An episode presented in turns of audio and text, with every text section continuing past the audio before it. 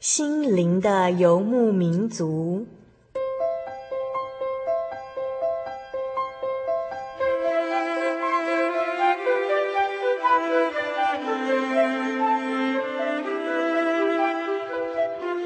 在这个谁都不管谁的后现代社会里，每个人的心灵都是游牧民族。成长的过程就是寻找的过程。每一颗漂泊的心灵，其实都在寻找生命的绿洲。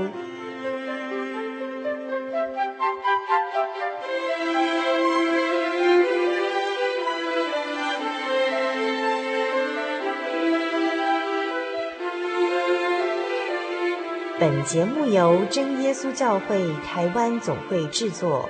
欢迎收听。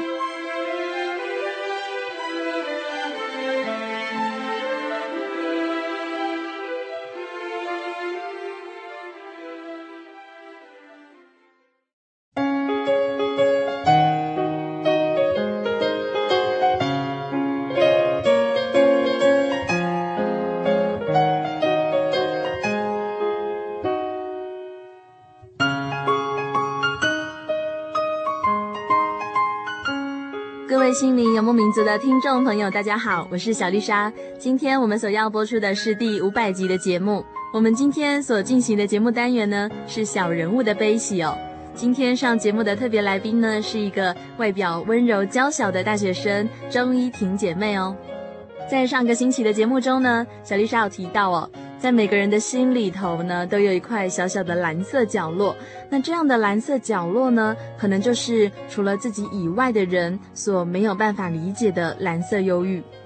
当这块角落随着世上的思虑逐渐的扩大呢，人的心就越来越复杂，越来越不安了。那光明的亮光也就很难照进心房。在当今这个压力非常巨大的时代中，大家都过着一种闷得可以的生活。那忧伤的心灵就成了魔鬼的舞台，忧伤的人也就成了魔鬼猎捕的目标。喜乐的光真的是照也照不进来。其实，在圣经的小先知书里面也有提到哦，神对于末后的世代的预言哦，就是在阿摩斯书的第八章第十一节到第十三节这边有说到哦，主耶和华说：日子将到，我必命饥荒降在地上，人饥饿非因无饼，干渴。非因无水，乃因不听耶和华的话。他们必漂流，从这海到那海，从北边到东边，往来奔跑，寻求耶和华的话，却寻不着。当那日，美貌的处女和少年的男子必因干渴发昏。亲爱的听众朋友啊，你现在的生活呢，是否就像圣经中所预言的这段生活呢？今天的特别来宾周英婷姐妹，她从小就是一个求好心切的用功的学生哦。当时还不认识耶稣的她，曾经非常的执着在分数的些微差距。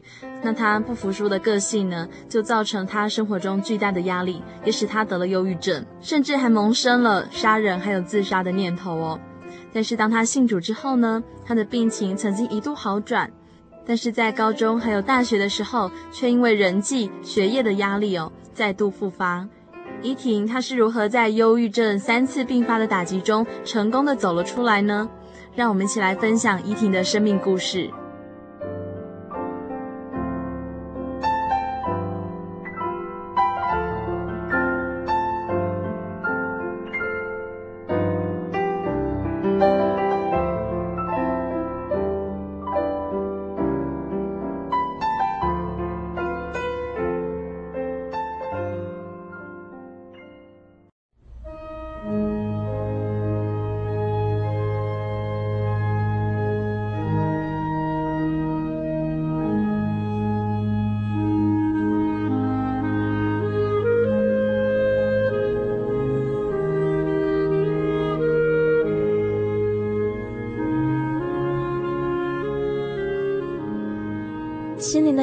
灵的听众，大家好，我叫依婷，我来自屏东，现在我是读文化大学的社会福利。我读社会福利的原因是跟我生命的历程有很大的关系。然后现在我想跟大家分享我忧郁症到康复的一个心情和体验。其实我从我的忧郁症是从我国小四年级下学期就开始了。我记得那个时候的我嫉妒心非常重，重到没有办法控制，就是会变成啊，有一个同学比我好，我要强过他，然后会甚至就是会做一些就是攻击他的动作。可是这不是我想要的。再加上我脾气很暴躁，然后班上的同学都觉得我很可怕，就不敢跟我接近。可是那个时候我就觉得，我们不这样这样很难受，真的很难受啊！就决定想要攻克己身，那我就开始做，可是不断的失败。之后到了四年级啊，因为成绩的低落，再加上就是想要改变自己个性的那个方法也不断的失败，之后就觉得我完了，我真的完了。总觉得好像自己什么都做不好，就觉得很想死，真的很想死。然后我就开始回家，就拿美工刀这样画自己的手。然后我就突然发现，拿美工刀画手是一件很痛很痛的事。只是把刀子放在皮肤上面，这样轻轻的划过去就很痛。可是我就发现太痛了，我不要。我那我就开始换用头去撞墙，可是也太痛了，那我就不要。然后之后就这样每天很痛苦很痛苦的过。然后几乎每天都爱哭，晚上都躲在被子里面哭。这样，那个时候妈妈就说很无奈跟我说：“你真是家里的一颗不定时炸弹欸。”然后我也很难过，我也没办法，因为就是没有办法控制。那个时候的整个，就是如果现在回想起来，那个画面是灰色的。然后我们家接触真耶稣教会的时候，是从我阿姨开始过来说阿嬷，过来说我妈妈。然后那时候就是真耶稣教会潮州教会的一个阿姨就打电话来说，哎，你可以来我们教会慕道哦。就是这个电话打过来之后的一年，我妈觉得我这么痛苦啊，就是去教会看看。然后就很感谢神的是，就是虽然那间教会看起来很像民房，就是根本就不像教会，会觉得不想进去。可是很感谢神的是，我觉得哎，就是我要遇到真神的感觉，这样就很感谢神。那时候我有去过其他教会啊。可是我发现，不知道为什么，我总觉得很沉重，就觉得很有压力。再加上讲道人，就是他虽然讲的是台语，可是我听不懂，很奇怪。就很感谢神，那个时候我听不懂，所以 就是如果我真的听得懂的话，我就会在那边聚会，然后就不会来真耶稣教会了。很感谢神，那个时候神就把我的忧郁症治好。国中也有发生一些神迹呀，记得有一次就是。那个时候我还在墓道，我家还在新皮的时候，就是我在我的房间读书，大概隔一点五公尺是我的小窗台，就是上面我有放一个脸盆，我是把它倒过来的。然后那个时候那天刚好在下雨，窗台那边就传来那种水滴滴到脸盆的声音，可是我就觉得哦，原来是水滴声了，我就不以为意，就继续读书。可是我发现那个水滴声越来越不正常，就是觉得越听心里越毛。然后我就开始祷告，祷告，祷告，祷告的，等那个水滴声都不见了，我就停止祷告，就继续读书。可是之后，这更可怕的是，那个水滴声竟然好像感觉就是好，好像在嗯耳朵旁边在在滴啊。那我就很害怕，我又不敢往后看，说怕会看到什么，然后就赶快祷告，然后祷告，祷告，祷告，等确定那个声音真的都没有的时候，我就说阿门，那我就停止祷告。那我就不知道为什么就有一股勇气想要去把纱窗打开来，那我就真的跑去把纱窗打开来一看，呃，没有半滴水耶，然后我就说感谢神，然后就很高兴又又带害怕说妈，我刚才就是那个有神迹要跟你讲。记得有一次觉得眼睛很痛，我就跑去照镜子，就发现天啊，有一根头发在我眼睛里面，那个无法用棉花棒弄出来。可是就很痛，痛到没有办法忍受，就赶快跪下来祷告。然后祷告的当中，就发现那种感觉，有人在碰自己的眼睛，有人在把那个眼睛里面的头发拿出来。然后就是等那个感感觉都不见的时候，就停止祷告，再去照镜的时候，很感谢神，那根头发已经不见了。还有一次就是在读书，然后就突然觉得好想吐哦，就是胸口有一种很郁闷想吐的感觉，就躺在床上祷告。然后祷告的时候，就有那种像薄荷般的那种清凉在胸口那边运转，就很舒服。然后之后就睡着了。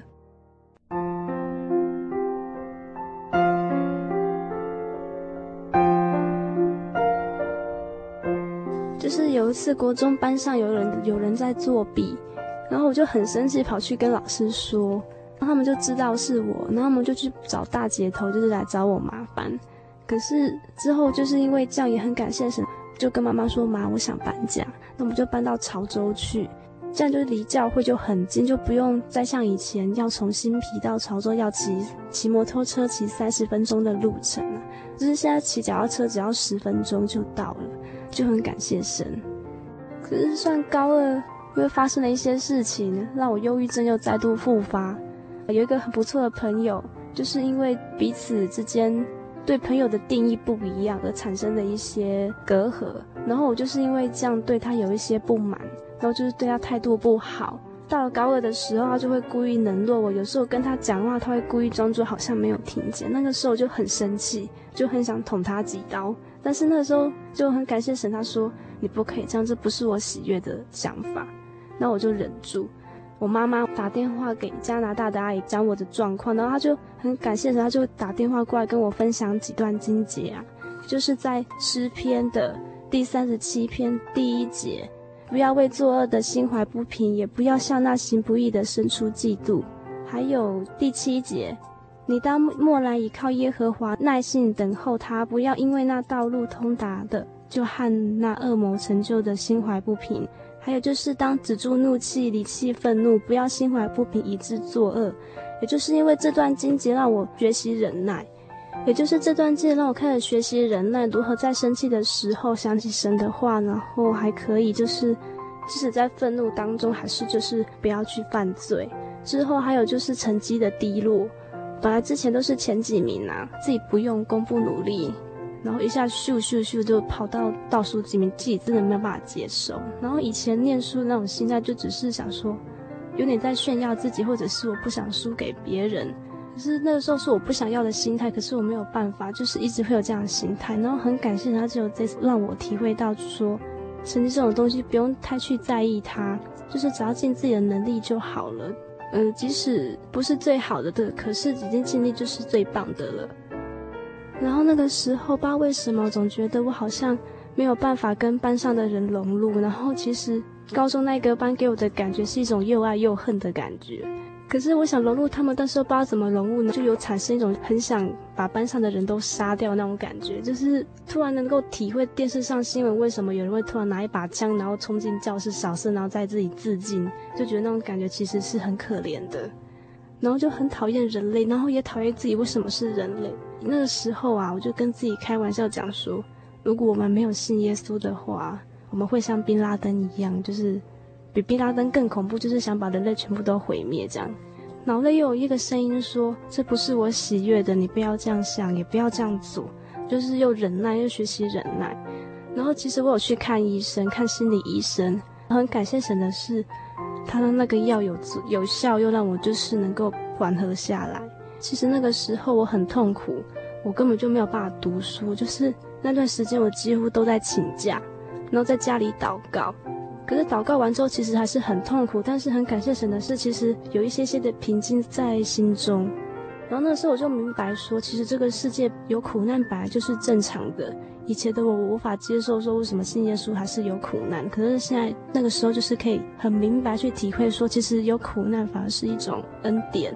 然后那个时候我也觉得，其实忧郁症啊，就是要跟他来硬的，就是借着神跟情欲和魔鬼打硬仗。然后就是我发现一个对付忧郁症很好的方法，就是他就是一直扰乱，你就不要理他就对了。然后之后啊。到了高三，然后我那位同学，我也不知道为什么，就是他突然跟另一位，就是另一群人，然后不和，然后就散，他他又回来找我。其实那个时候，我觉得我有点无法接纳他。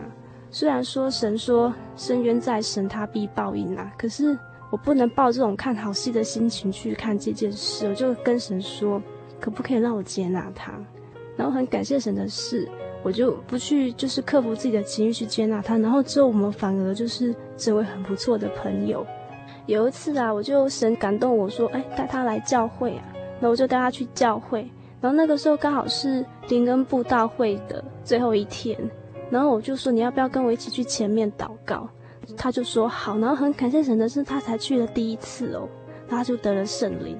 虽然他现在就是只有去过那一次教会，但是我觉得他好像就是会是被神拣选的人，因为我真的很希望他被神拣选。想跟大家分享，就是我们人生在世本来就是会有一些苦难，然后总是我们在得福的时候会很感谢神，在遭遇灾难的时候总是会跟神埋怨。就是想要跟大家分享一段经节，是约伯记的第二章第十节，约伯却对他说。我们从神手里得福，不也受祸吗？受祸其实也是神的一种恩典，让我们就是在天堂路上能够磨练，然后就是火炼金经，能够更完全进入天国。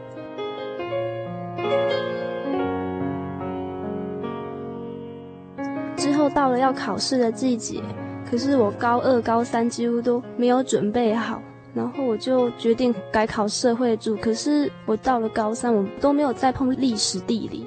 我就想说啊，算了，干脆重考好了。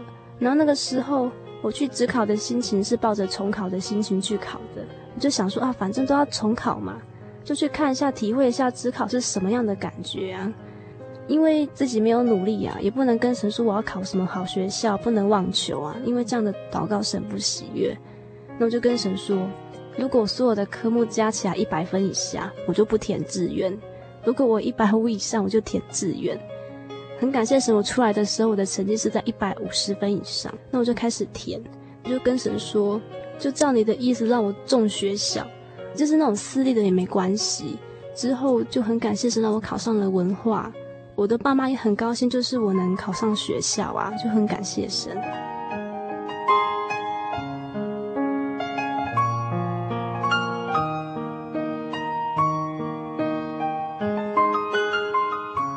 感谢主。聆听完依婷在这个段落的分享呢，小丽莎才知道哦，原来我们要跟心中的忧伤来硬的，要求神赐下力量来除去心中的悲伤，因为那种悲伤哦，是可以把我们的灵魂拖下深渊、拖下幽谷的。简单的说呢，就是让魔鬼掌控了心中的主权，让你生活在这个世界呢，好像生活在地狱一样，过着行尸走肉、生不如死的生活。现在呢，就让我们来欣赏一首诗歌。这首诗歌的名字就是《基督活在我心》。它的歌词呢是写到：哦，前远离主，在最终死，内心毫无亮光。借神圣言，我蒙光照。今主居我心房，正如太阳发出光芒，遍地百花齐放。他借生命、慈爱、恩光。因主居我心房，正我心中充满渴慕，甚愿像主一样。奇妙主恩，我常思量。救主居我心房，主活在我心，主活在我心，是何等奇妙的救恩！基督活在我心，的确，只要神活在我们的心中哦，我们就有无比的力量。因为在信仰上曾经有体验过的人们就知道哦。神的慈爱真的是无比的浩瀚，神的公义更是永远的权柄荣耀。现在就让我们一起来欣赏这首由真耶稣教会大西百合团契所献上的《基督活在我心》。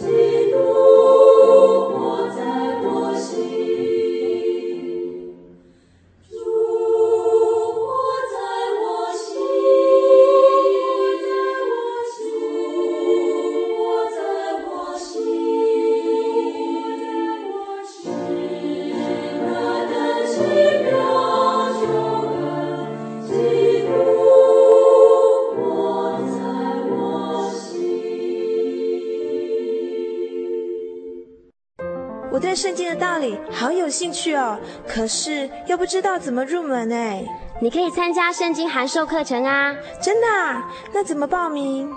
只要写下姓名、电话、地址，寄到台中邮政六十六至二十一号信箱，很快的，你就会收到第一课的课程了。赶快去寄吧！嗯，圣经函授课程能循序渐进地引导您更了解耶稣基督的福音，得到生命的滋润和来自信仰的力量。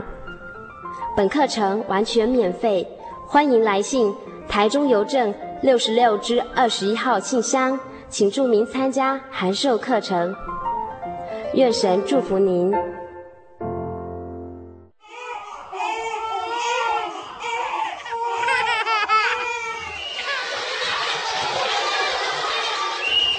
心情留声机温馨登场。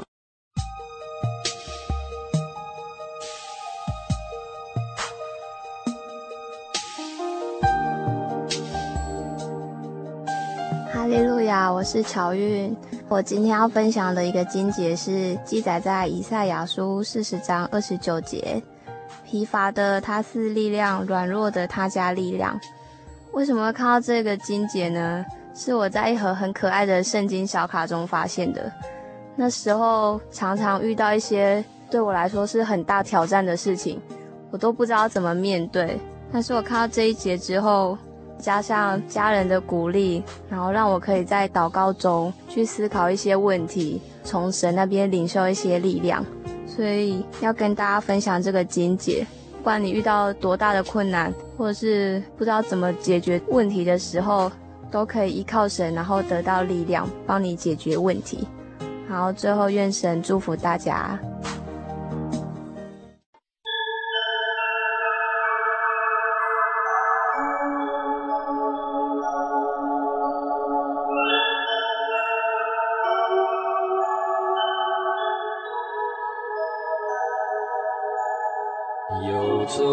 向山水寻获心之甘泉，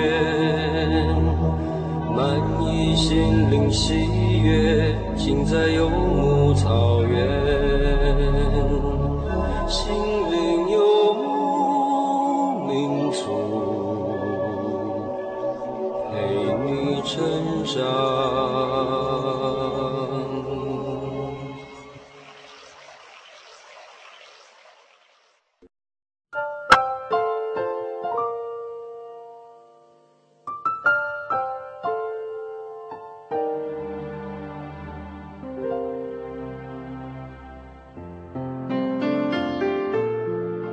回到《心灵的游牧民族》节目中，大家好，我是小丽莎。你现在所收听到的是第五百集的节目。我们今天所进行的节目单元呢，是小人物的悲喜。今天的特别来宾是钟英婷姐妹。在上个段落中呢，依婷她分享到，她从小就是一个求好心切的学生哦。那他曾经对于分数的高低呢，是斤斤计较，而且他不服输的个性呢，带给他在生活上一股非常巨大的压力，使他得了忧郁症哦。他觉得很多人怎么看都不顺眼，甚至会让他产生杀人还有自杀的念头。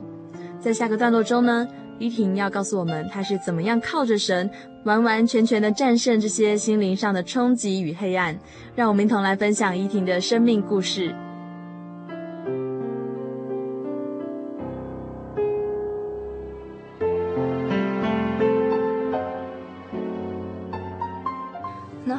大学又复发一次，主要是因为我有一个同学，我总觉得他呃有让我一种会让我非常自卑，自卑到让我的忧郁症复发。那个时候我就很想休学，那我就打电话用手机打回屏东说，妈，我很想休学，我读不下去，因为又加上老师有派作业，可是我又赶不上进度。然后就很感谢神，就是他让我遇到团契这一群这么好的兄弟姐妹，就是陪我这样一起走过来。然后那个时候，因为要回屏东休息几天要请假，就必须写请假单。然后很感谢神的是，我就非常直接、很勇敢的说忧郁症。我舅舅就跟我讲一些话说，他以前读警察大学的时候啊，也会遇到这些人，自己也会觉得自己怎么那么逊。可是那个时候他也觉得很自卑。那个时候他就觉得没关系，这是才刚开始，那他就说，直到他毕业的时候，他已经就是全班的前二十几名了。他又跟我讲说，自信心是慢慢培养起来的，不是那种一日就可以完成。然后我就很感谢神，听了他的话之后，就觉得好多了。因为我回来，然后那个时候刚好大同有灵恩布道会，可是我回来的时候就错过了。我就想说，啊，有圣餐礼耶，这样就没有领到那个主耶稣的宝血和那个他的肉啊。然后很感谢神的是，十全啊，刚好就是在举办灵恩会。其实那个时候我的心情还是很难过、很沉重。但是我想说啊，去去看，说不定就是会有一些些，就是一些好转。然后就是都会有那种去前面按手祷告啊。我就去前面祷告的时候，我就是都在痛哭，这样一直哭，一直哭，一直哭。就很感谢神，因为在那之前我的祷告总觉得我很没有力，就是没有力，就一直哭。然后回来说的时候，其实我心情有好多，但是还是有点沉重。那那个时候就要领圣餐礼啊，很感谢神的是，那时候就想说，嗯，我一定要领主耶稣的宝血汗肉，这样才会有力量。然后就很感谢神，就我吃了他的宝血汗肉之后，就不会觉得哎，好像那种沉重和约束都被解开了，然后就决定。那一天是礼拜日嘛，然后我就想说，我礼拜一想要回去，就很感谢神，就开始就是去面对我要面对的问题。之后我就回到台北，开始面对自己的问题。其实觉得真的很感谢团契的那些大哥大姐，还有同龄，就觉得他们真的很有耐心和爱心。因为我觉得我这么任性，然后他们还这么包容我，然后还有很感谢就是涂老师。我曾经问他，因为高中那一次。我就舍掉自己那种起初的爱心，然后我变得很冷漠，就觉得不想去关怀别人。可是我发现其实这样很空虚，和有一种那我没有感觉。那我就跑去问涂老师说：“我要怎么去关怀人，和接受别人的关怀？是那种顺其自然，想关怀就关怀吗？不想关怀就不想关怀吗？”他说：“不是。”他说：“其实爱是一种叫攻克己身，叫神服我。”去体会别人的软弱，就叫我去试试看，说可不可以，就是把自己的那种集中焦点慢慢放在别人的身上。然后我就很感谢神，就是跟他谈了之后，我就去试着做。其实我真的不晓得该怎么做，然后我就有那种想法，就是说只要信，不要怕。然后你就说你去试试看，就知道怎么做了。而且大学这次的复发也让我体会到说，为什么我的忧郁症真正的原因是什么。之后啊。到了大专学灵会的大一班呐、啊，我就跑去就是跟传道讲的我一些问题，就会很感谢神的是，他还解答了我的一些问题呀、然后我就跟他承认说，其实我有很多软弱。那我就跟他讲说，其实我很懒惰，也就是因为很懒惰，我我就懒得去负神的轭。虽然说他的担是亲神的，就是很懒，不想去负。然后就是因为很懒，就然后就变成在消灭圣灵的感动。就变成都没有去做，然后只是在属灵上、信仰上以及生活上就没有实力啊，然后就会害怕别人去检验自己到底有没有能力，就会害怕、会封闭、会孤僻。然后之后我就发现，其实没有必要再这么懒惰。我东想西想，就觉得我为什么不要负神的轭？神的轭是精神的，为什么不要去负？其实有一种感觉，就好像说神一直拿着我的十字架在追着我说。你赶快背着你的十字架，这样我才能赐福气给你呀！就很感谢神的事。经过那次大专学灵会啊，我就决定我要把旧的自己慢慢的抛去，背起自己的十字架，然后就是能跟神有一个很美好的互动。然后就是想要跟大家分享一个自己的想法，就是其实自己到目前为止还是一个很骄傲的人，也不知道为什么骄傲。可是翻起整本圣经来，好像总觉得。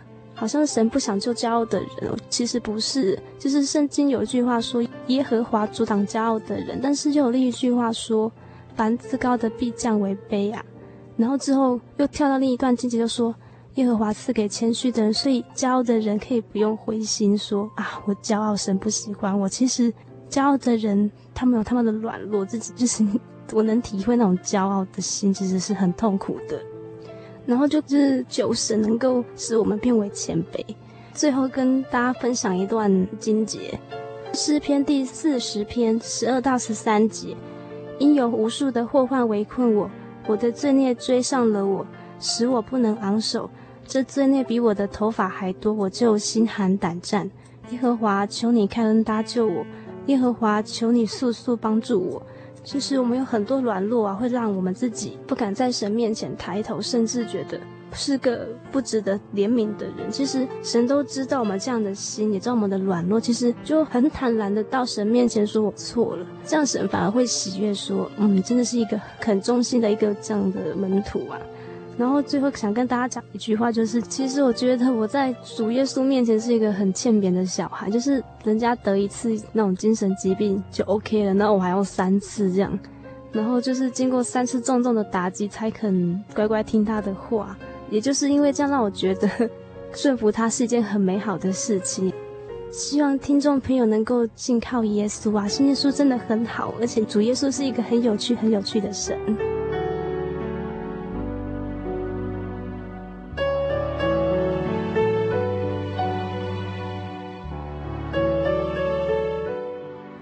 感谢主，聆听完依婷的分享哦，小丽莎心中是满满的感动。不晓得听众朋友们是不是也心有戚戚焉呢？后来依婷决定放下对成绩的执着，完全靠着神的力量重新来过，也因此依婷可以享受到神所赐的心灵平安。现在的她不再让邪恶占据在心中，现在的依婷可是一个温柔可爱的大学女生哦。生活在现代的社会中。心灵上的脆弱，真的是会令人跌倒的主要原因哦。我们所得到的物质条件如此的丰富，为什么心灵却是越来越忧伤呢？亲爱的朋友啊，你知道为什么会这样子吗？因为人们心中没有了神，没有了神，就永远得不到平静，没有了平静，就没有办法静下来思考，也就根本就没有力量活下去。亲爱的朋友。依婷，她是如此真诚的和我们分享她的生命故事哦。小丽莎也同样的要呼吁大家，真的要赶快来亲近主耶稣。主耶稣是你永永远远的依靠还有帮助，因为他是大而可畏的神，他拥有尊荣的权柄、智慧，他还有永远的慈爱怜悯。在末后的世代中，只有神才能够给你真正向上提升的力量，所以不要再让你的心给魔鬼留下位置了。也不要再让神来担忧你，靠着自己的意志力，当然没有真实永恒的力量。而且，当你忧伤或者是愤怒的时候，如果不懂得倚靠神，更是会被魔鬼拖下地狱。这是什么意思呢？意思就是说，当你被心灵的忧伤或者是愤怒的情绪给牵着走的时候呢，你在世界上的生活就会好像在地狱一样，行尸走肉，生不如死。这些形容词哦，经历过的人就知道那样子的痛苦绝望了。小丽莎在走过自己生命中的死荫幽谷时，我也能够体会这样子的愁苦至极。所以其实小丽莎和依婷都非常的清楚明白哦，真的是因为神爱着我们，他把我们连拖带拔的拉出了这个祸坑淤泥哦，靠着我们自己是没有力量自己走出来的。所以现在呢，我们都不敢再轻易的让自己跌到谷底，因为这个世界上有太多事情要关心，有太多灵魂要救。神存留我们的性命，甚至拥有健全的四肢呢，他给我们的已经够多了。我们还有什么好悲伤的呢？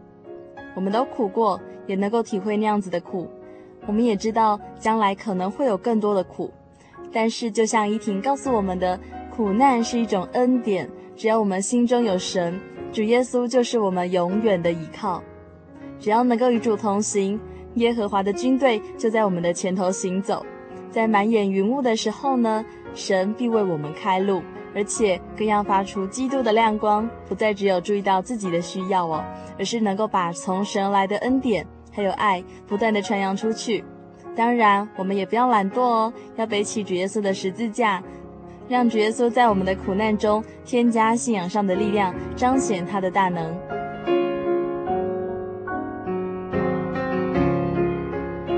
现在小丽莎这边有一封信哦，是来自于台中的祝鹏，他写信给小丽莎，他说：“丽莎姐妹，展月，本来很早就想写信给你，但在这种情况下又怕造成你的困扰。我是一个基督徒，但我其实是一个有名无实的基督徒。”本来我想用信主的方式来约束自己，不管是个性或思想及行动，但感觉都好像没有用。这趟进入到灵伃的日子，我才体会到，其实信主是要用心和诚实来面对任何的人事物，而不是靠基督徒这个名字就可以改变一切。可能是我在没有人带领的情况下，无法靠自己的力量找到那扇门，才会浪费了这么多年。而这些年，我还是一直进出监所。这次有这个机会可以写信给你，让我觉得很高兴。我想这是主给予我勇气，并领我走出迷途。相信因为这次的机缘，可以改变我的人生。我知道我并不再孤独，因为有你给予我支持和带领。我真的相信我可以重获自由，并改变我的人生看法。谢谢朱鹏的来信哦。其实小丽莎觉得我自己没有这么大的力量可以带领其他的人来信主哦。可是只要是神出手的话，我相信你们都能够在神的带领之下，慢慢归入主的名下，用心灵和诚实来敬拜神，这是非常重要的一个关键点哦。小丽莎在这边要送一段经文给祝鹏，还有我们所有的听众朋友哦。这个经节就是在铁撒罗尼迦前书的第五章第十五节到第二十三节，第十五节到第二十三节这边哦。这边说到，你们要谨慎，无论是谁都不可以以恶报恶，或是彼此相待，或是待众人，常要追求良善，要常常喜乐，不住的祷告，凡事谢恩，因为这是神在基督耶稣里向你们所定的旨意。不要消灭圣灵的感动，不要藐视先知的讲论，但要凡事查验，善美的要持守，各样的恶事要禁戒不做。愿赐平安的神亲自使你们全然成圣，又愿你们的灵与魂与身子得蒙保守，在我主耶稣基督降临的时候，完全无可指摘。真的哦，就像圣经这边说的，也就像祝鹏他所勉励的哦。我们无论做任何事情，都要用心灵还有诚实来敬拜神，而且我们要追求最美好的、最良善的事情，要常常的喜乐，而且要常常向神祷告哦，要常常的感谢神，因为我们所敬拜的神，他是大有权柄还有荣耀的，他是赐平安的神。希望借由今天的节目呢，也就是依婷的生命故事，能够带给各位听众朋友更多的思考。最后，非常欢迎大家写信来和小丽莎分享你的生命故事哦。小丽莎非常期待你们的心情分享哦。欢迎大家来信，来信请寄台中邮政六十六至二十一号信箱，台中邮政六十六至二十一号信箱，或传真至零四二二四三六九六八，注明“心灵的游牧民族”节目收就可以了。愿神祝福每一位正在收听节目的远方的朋友们，愿你们都能够活在他美好的恩典中，在神的生命的力量中得胜更新，每天都平安顺利。最后，欢迎大家继续来收听下星期的心灵游牧民族。愿神祝福你们，我是小丽莎，愿你们平安。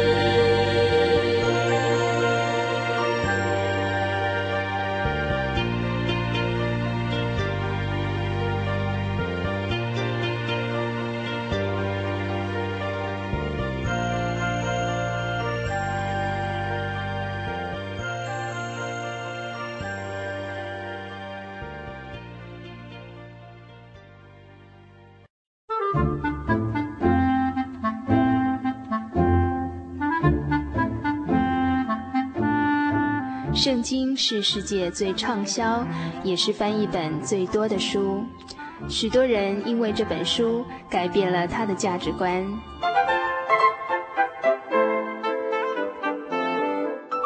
请和我们一起进入圣经的迷人世界。欢迎收听《圣经小百科》。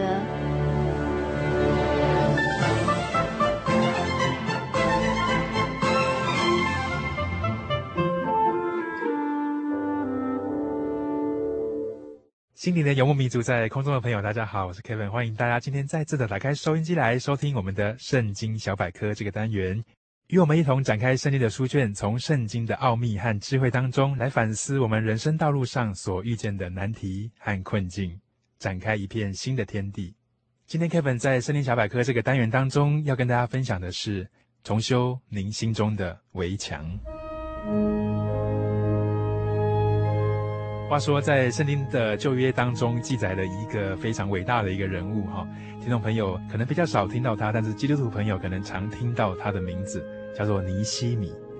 尼希米这个人是谁呢？话说啊，在那个时候，因为犹太人他们做了一些错事，惹神非常的愤怒，所以神把他们都交在外族人手中，他们自己的城墙被毁了，城门被烧灭了。很多的人也被掳到其他的国家去，在那边啊、可能当人家的奴隶等等。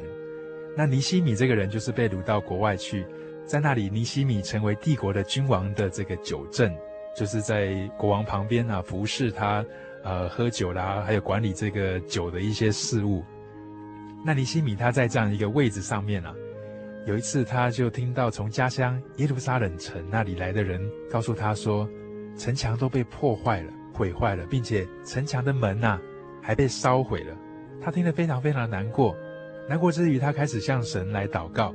在服侍国王的时候，国王也发现，诶，怎么我这个酒政平常有说有笑的，现在脸色变这么难看？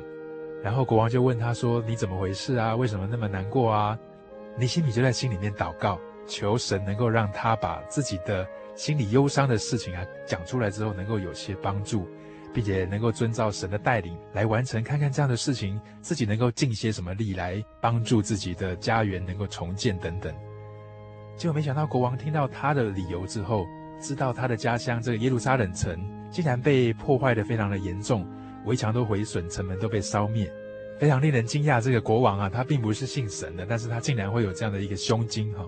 问尼西米说：“你到底需要多少时间去完成你心目中想要做的这个使命呢？”那尼西米继续的向神祷告，然后说：“我去一阵子，希望能够把这个城墙能够修筑好。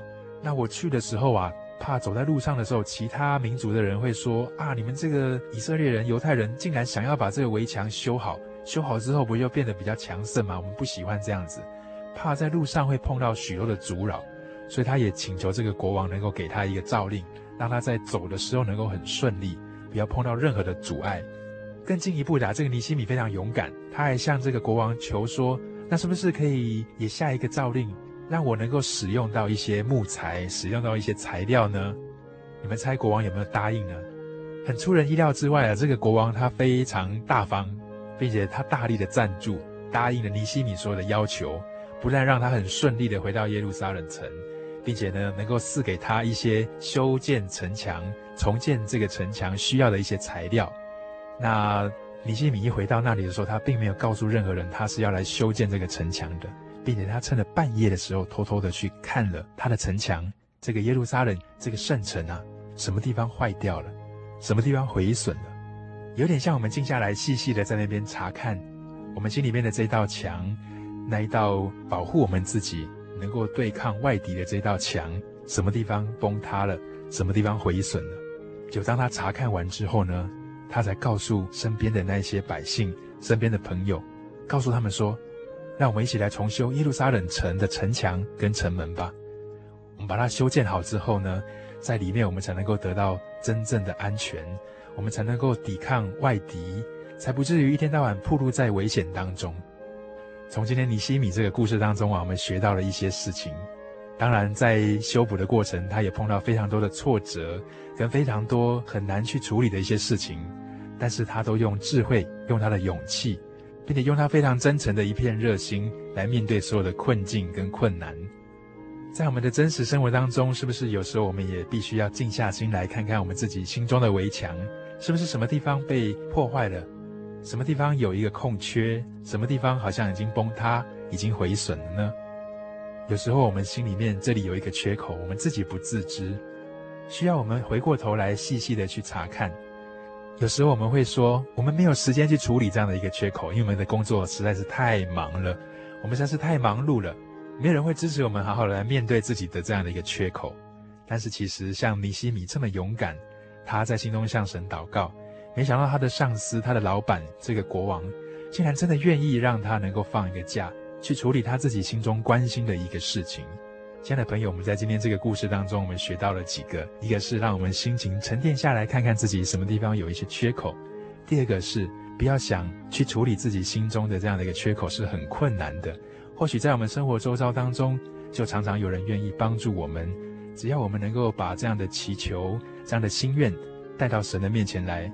或许你可以向神来祷告，求神能够帮助你有一个机会，有一个时间来面对自己心中的缺口，重建、重修你心中的围墙。我们今天的圣经小百科就进行到这个地方，欢迎大家下次再收听。愿您平安，再会。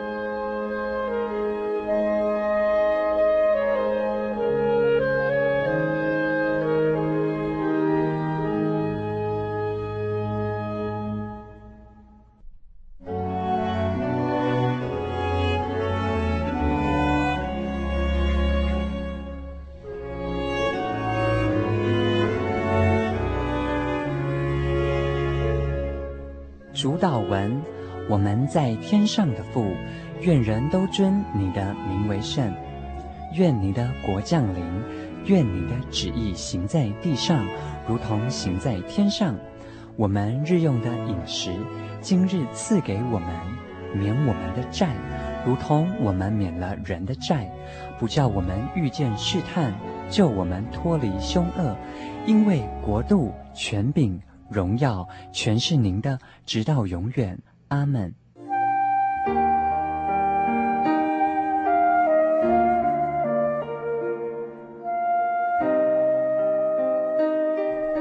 有一种平安，不属于这个世界；有一种宁静，比睡眠更甜美；有一种声音，要安慰您的心灵。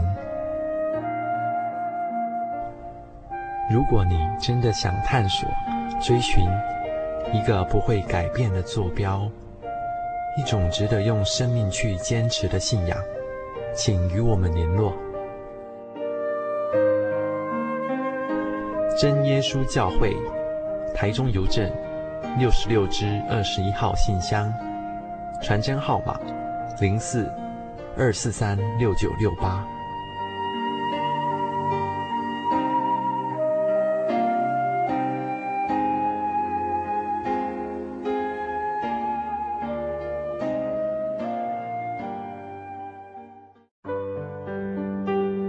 记得我的圣灵的那天。正是教会的秋季布道会，传道在台上勉励我们，要恒切的向主祈求那应许要赐给我们的圣灵。当我到台前，会下来祷告不久，就被圣灵感动，舌头如火焰般的跳动了起来，就像圣经当中《使徒行传》所记载的情形，说出奇异的舌音，身体也跟着震动了起来。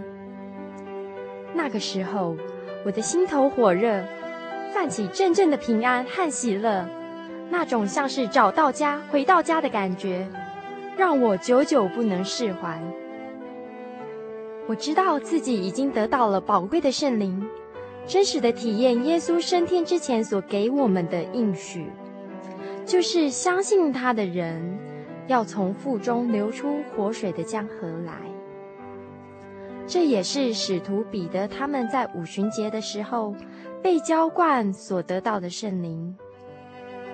圣灵改变了我，在我的人生路途上陪伴我、指引我，让我真实的接触到主耶稣基督。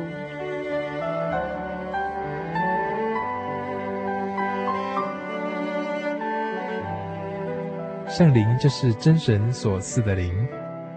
亲爱的朋友，使徒保罗曾经问以弗所教会的信徒：“你们信的时候受了圣灵没有？”他们回答说：“还没有。”假如你也想体验、接触这宝贵的圣灵，我们都非常欢迎您到各地的真耶稣教会，跟我们一同来查考，一同来祈求。您可以上喜信网站来查询各地真耶稣教会的地址：joy 点 org 点 tw。我们衷心的期盼，你也可以跟我们一起来领受这宝贵的圣灵。